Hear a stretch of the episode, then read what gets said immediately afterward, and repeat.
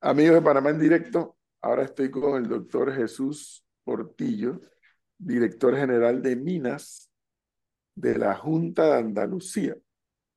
Debo entender que es como una autoridad acá muy importante en materia. Don Jesús Portillo, buenos días. Buenos días. Panamá, buenas tardes acá.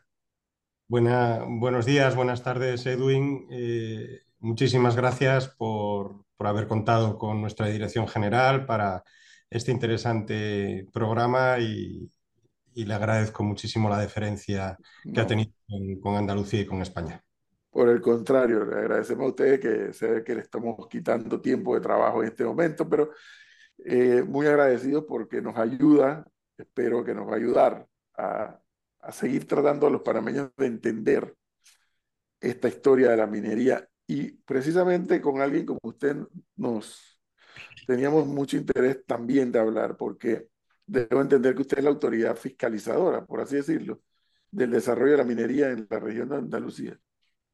Sí, eh, mm, bueno, más que fiscalizador, Edwin, que ese, ese término tiene unas connotaciones un poco negativas somos la, autoridad minera en Andalucía y lo que hacemos precisamente es ayudar y, ordenar el, desarrollo de la actividad en el territorio.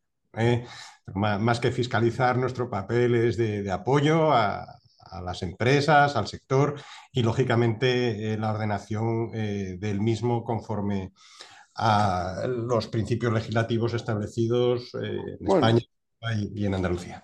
A eso precisamente es a donde quiero ir porque comienza a darse en la sociedad panameña un debate sobre el tema de la minería.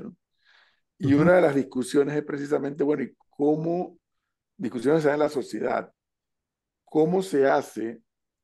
Hay que recordar que Panamá no tiene, no precisamente tiene una tradición histórica en materia de minería, pero cómo hace, en el caso de Panamá, el Estado, a través de sus instituciones, para poderle decir al resto de la sociedad, mire, la empresa esta, esta y esta y esta están cumpliendo cabalmente con lo acordado, con lo pactado o a lo que se han comprometido en, función de las concesiones.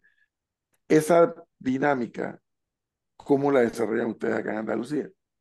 Sí, eh, pues em, yo creo que para entender un poco cómo se desarrolla la actividad en, España y, en Andalucía eh, en concreto, hay que entender un poco cómo es la ordenación de nuestro espacio legislativo en, materia de minería, Edwin. Eh, básicamente, eh, podemos hablar de tres grandes cuerpos legislativos. Hay un cuerpo legislativo que está constituido por la ley de minas, que es antigua en España, es una ley de 1973 o sea que es, una ley que tiene ya 50 años. Fíjese eh, la, vigencia que ha tenido y, ha sido una ley eficaz hasta, hasta el momento en que lógicamente ya eh, precisa de una reforma en algunos aspectos. Pues esa ley y un reglamento de desarrollo de la misma del año 1978 básicamente lo que hacen es fijar eh, la ordenación de la actividad minera. En, España los recursos minerales tienen la consideración de bien de dominio público y lógicamente es preciso establecer una ordenación para la explotación de los mismos. Ese marco regulatorio eh, en el que se eh, determina la seguridad jurídica, eh, tanto para la ciudadanía como para los explotadores, como le digo, viene regulado por la ley de minas y su reglamento de desarrollo. Ese sería el primer cuerpo legislativo. Tenemos un segundo cuerpo legislativo que es el relativo a la seguridad y salud en el trabajo. Aquí, eh, en el caso de España, se combinan dos elementos. Por un lado, la legislación eh, que tenemos nosotros tradicional en, materia minera, que básicamente en nuestro caso eh, es un texto legal de 1985, que es el Reglamento General de Normas Básicas de Seguridad Minera, al cual hay que aunar la legislación que se implantó en España como transposición de la normativa europea. En este caso es un Real Decreto del año 1997. Pues bien, ese cuerpo fija cuál es el entorno legislativo en materia de seguridad y salud para el desarrollo de la actividad. Y tenemos una tercera pata muy relevante que es la relativa a eh, la gestión de los residuos y eh, las garantías de protección y rehabilitación del espacio afectado por la actividad minera que eso es un texto legislativo del año 2009 que regula eh, cómo debe eh, regirse la actuación para garantizar un adecuado impacto en el territorio y cómo prever una restauración conforme a los parámetros de referencia en la materia para garantizar que una vez finalizada la actividad minera eh, los espacios son recuperados adecuadamente eh, por la sociedad. Entonces, como le digo, básicamente nuestra actividad pivota sobre esos tres elementos, la ordenación de la actividad, la ley de minas y el reglamento de desarrollo, seguridad y salud de los trabajadores, reglamento general de normas básicas de seguridad minera y legislación europea, y eh, lo que es la restauración de, los espacios afectados por la actividad minera, el Real Decreto 975 del año 2009 quisiera detenerme en este último, don Jesús, porque legítimamente yo creo que hay sectores de la sociedad en Panamá y en todas partes del mundo, que cuando les hablan de minería, lo, en tiempos modernos, lo primero que salta y enciende las alertas o las alarmas es precisamente el medio ambiente. ¿Cómo han hecho ustedes en Andalucía para buscar ese equilibrio entre explotación minera y preservación del medio ambiente. ¿Cómo han hecho? ¿O qué han hecho? Son, son dos ámbitos, eh, entiendo, diferentes, Edwin. Lo que es la, preservación ambiental en su conjunto, eh, eso es competencia de la autoridad ambiental. ¿eh? No, no, de la autoridad minera. Entonces, en, en Andalucía tenemos una ley específica, la ley de la eh, gestión integral de la calidad ambiental, que es la que regula eh, no solo eh, cómo debe desarrollarse la actividad minera, sino cualquier actividad industrial o de otra naturaleza que pueda tener un impacto en el territorio a través de una serie de figuras autorizatorias muy garantistas que contemplan un eh, proceso de autorización extenso, con una importante participación pública y que garantizan eh, la minimización de los impactos de la actividad en el territorio. Ese sería un ámbito que, como le digo, es competencia de la autoridad ambiental. Y en el caso concreto de la actividad minera, eh, tenemos específicamente esta legislación propia del ámbito minero que le comentaba que es, por un lado, lo que es la gestión de los residuos y la rehabilitación de los espacios afectados. Esta es una eh, legislación que entendemos muy importante. Eh, la base legislativa sobre la que se sustenta realmente eh, es a su vez legislación de carácter europeo. Es decir, este, este, Real Decreto que tenemos en España del año 2009 deriva realmente de una directiva europea del año 2006 y esta legislación se desarrolló precisamente a raíz de infortunados sucesos que tuvieron lugar en el pasado eh, relacionados con instalaciones de residuos eh, mineros, fundamentalmente, que tuvieron significativos eh, impactos en el territorio. A raíz de esa situación, la Unión Europea legisló en la materia. Realmente, en, materia de minería es, la legislación que existe en el ámbito europeo, porque luego lo que es la ordenación de la actividad se desarrolla a nivel nacional en cada país. Y básicamente en, este, en esta legislación que le comento, yo destacaría dos aspectos fundamentales. Por un lado, lo que es cómo debe ser la planificación de las actuaciones para garantizar eh, una adecuada recuperación de los espacios afectados una vez finalizada la actividad.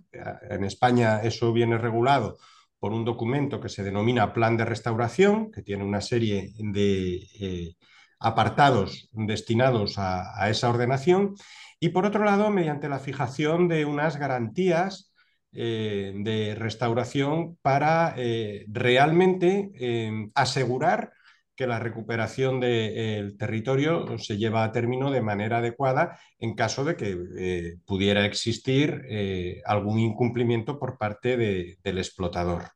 Mm, básicamente, esa es la, estructura un poco legislativa, Edwin. No obstante, a los mineros nos gusta decir que el mejor plan de restauración es el proyecto de explotación. Me explico. Eh, sí, por favor.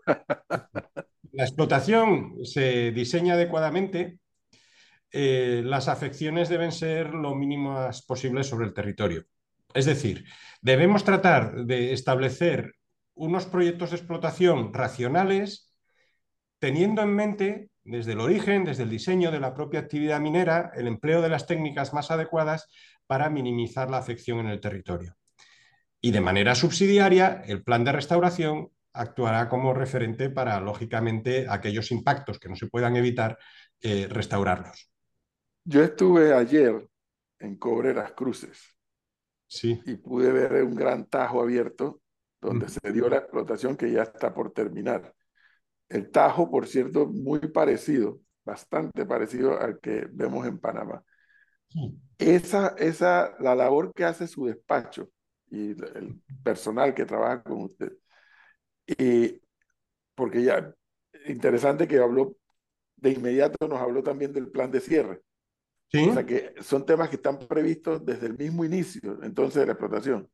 Sí, claro, claro, Edwin, si no, no se autorizaría la explotación. Es decir, eh, en el momento en el que se presenta el proyecto de explotación, hay que presentar el plan de restauración, es decir, a, la vez, y, se aprueban conjuntamente. Es decir, sin, sin plan de restauración no hay aprobación del proyecto de explotación. A, a, ver, a ver, a ver. Si no hay plan de restauración, no, no hay se, aprobación. No se aprueba la Es condición necesaria. ¿Mm? Ok. Y, luego viene la oficina suya a establecer o a verificar que efectivamente se está haciendo. Sí, sí, sí, sí.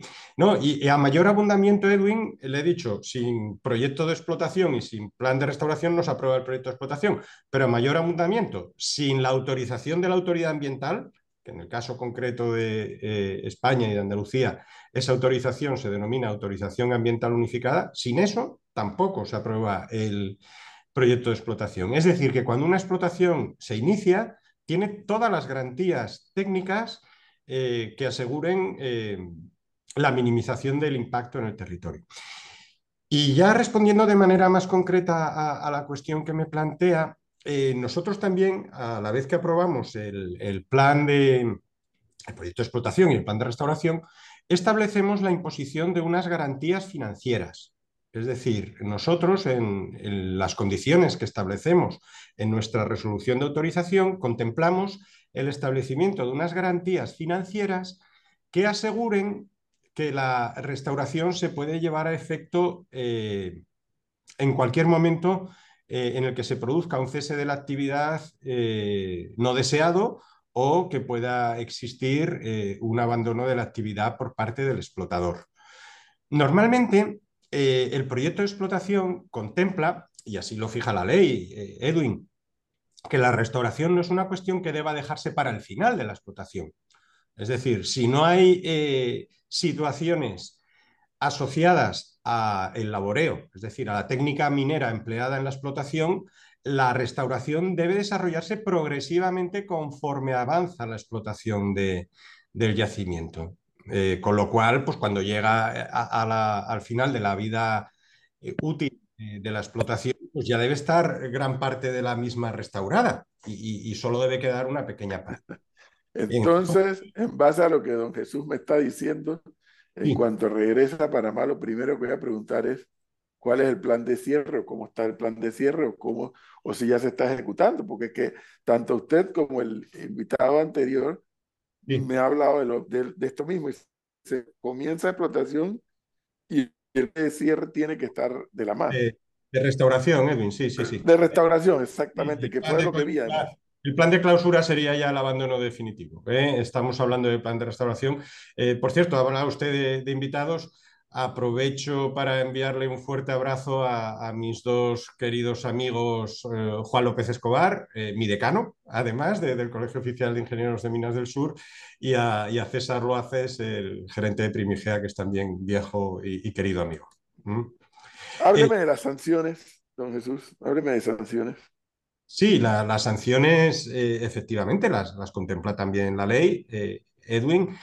Eso, lógicamente, eh, digamos, desde un enfoque eh, preventivo, es el, último recurso. A mí es de lo que siempre me gusta menos hablar y, nunca debiéramos tener que llegar a esa situación. Pero, lógicamente, en los tres ámbitos legislativos que le he hablado, se contempla un régimen sancionador para eh, los casos de, de incumplimientos.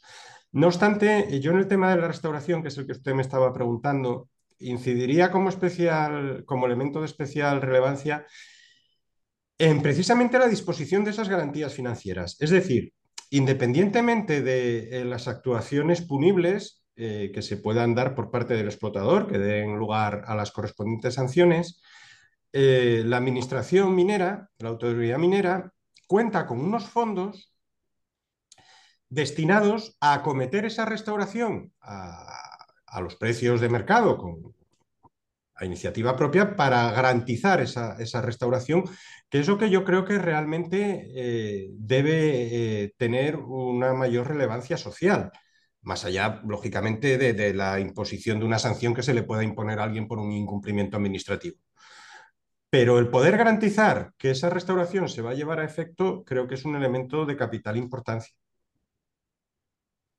Es que ahí es donde está buena parte del debate de la minería, está allí, porque, reitero, y lo he dicho varias veces, en ocasiones allá no entiendo si están en contra del contrato solamente, o si están en contra de la minería solamente, o si están en contra de las dos cosas, pero si lo que yo le estoy entendiendo, tanto a nuestro invitado de esta hora, a don Jesús, como a los otros invitados con los que he conversado, estoy entendiendo que en los tiempos modernos sí existe la palabra, no solamente la palabra, sino sí existe la restauración. Eso es lo que me estoy llevando en conclusión.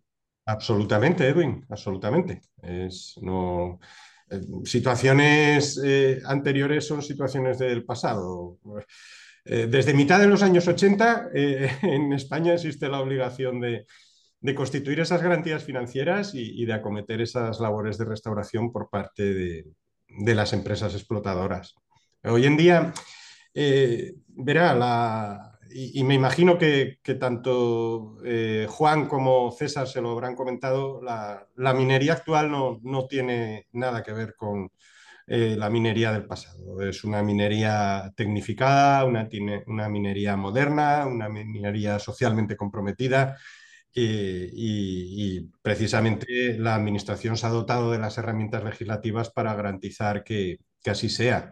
Comentaba usted que tuvo ayer la fortuna de visitar una explotación emblemática de, nuestro territorio, como es Cobre las Cruces, en las cuales podría eh, comprobar que independientemente de las zonas que quedan pendientes de restauración, que tenemos nuestros correspondientes avales eh, reservados eh, y no, no, son de cuantía menor para, para, esas tareas, pero que serán acometidas por, por First Quantum, por Cobre las Cruces, pues independientemente de las zonas que quedan por restaurar, observaría usted que las zonas restauradas realmente se han llevado a término esas tareas de manera ejemplar. Precisamente hay, hay, algún ejemplo, creo recordar en el caso concreto de Cobre las Cruces, el desvío del arroyo Molinos y, demás, que son, hablaron de eso. muy relevantes. Y, muy, y luego, verá, yo, y en esto mi, mi decano Eh, es, un experto en la materia y sabe mucho más que yo, eh, pero, pero hay eh, mm, actuaciones que realmente van mucho más allá de lo que es la restauración y se convierten en un, en un reto. Es decir, la reutilización de ciertos espacios para usos distintos a los que inicialmente tenían y otras utilizaciones no previstas en algunos casos, como puede ser, por ejemplo, eh, por citar un caso eh, que, le digo que, Juan conoce bien, eh, el recinto donde tiene lugar el Festival Starlight en Marbella o demás, son verdaderamente añadir un valor a un territorio que previamente no lo tenía, que lógicamente va mucho más allá de una mera tarea de restauración. Es decir, el cumplimiento de esta obligación se puede convertir en un reto para aportar incluso y revertir más valor a la sociedad, que ya de por sí la minería está aportando un valor muy importante a la sociedad en, su día a día y en su, y en su actividad. Jesús Portillo y el equipo que le acompaña son funcionarios de la región de Andalucía, ¿es así? Así es, así es. ¿Mm? Y obviamente debo entender que entonces tienen toda la autonomía y la independencia para, aunque no le gusta la palabra, para fiscalizar que estas empresas estén cumpliendo con la normativa de España en general y de Andalucía en particular. ¿Es así? Sí, sí, no solo tenemos la autonomía, sino que es nuestra responsabilidad.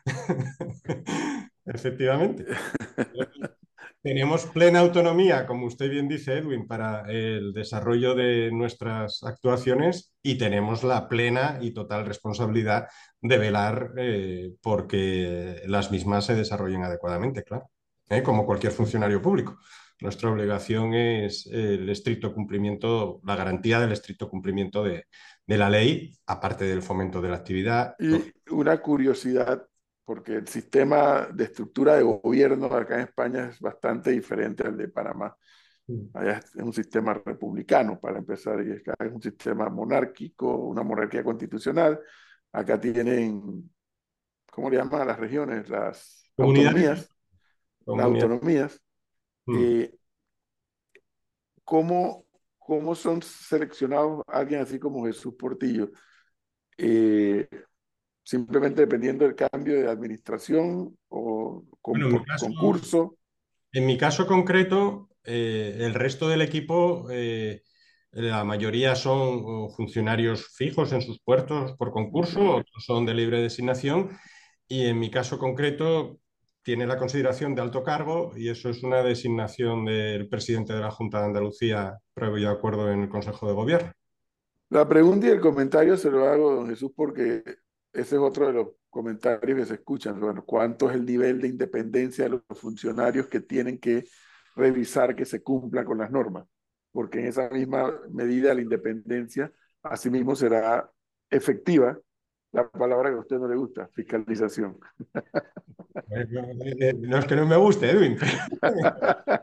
hay, hay, formas eh, eh, es curioso porque el español es tan rico y tan diverso con, ustedes, los hermanos centroamericanos y sudamericanos, que a veces eh, los vocablos tienen connotaciones diferentes según la, en, la que, estemos hablando español. Aquí fiscalización tiene una connotación un poco eh, más eh, peyorativa, tal vez. Pero, ah, caramba, no, se me habría ocurrido. No se me sí, habría ocurrido. Sí, fiscalización aquí tiene, tiene un matiz un poco, bueno, de interés se, ha puesto, se ha puesto de moda en tiempos, tiempos modernos.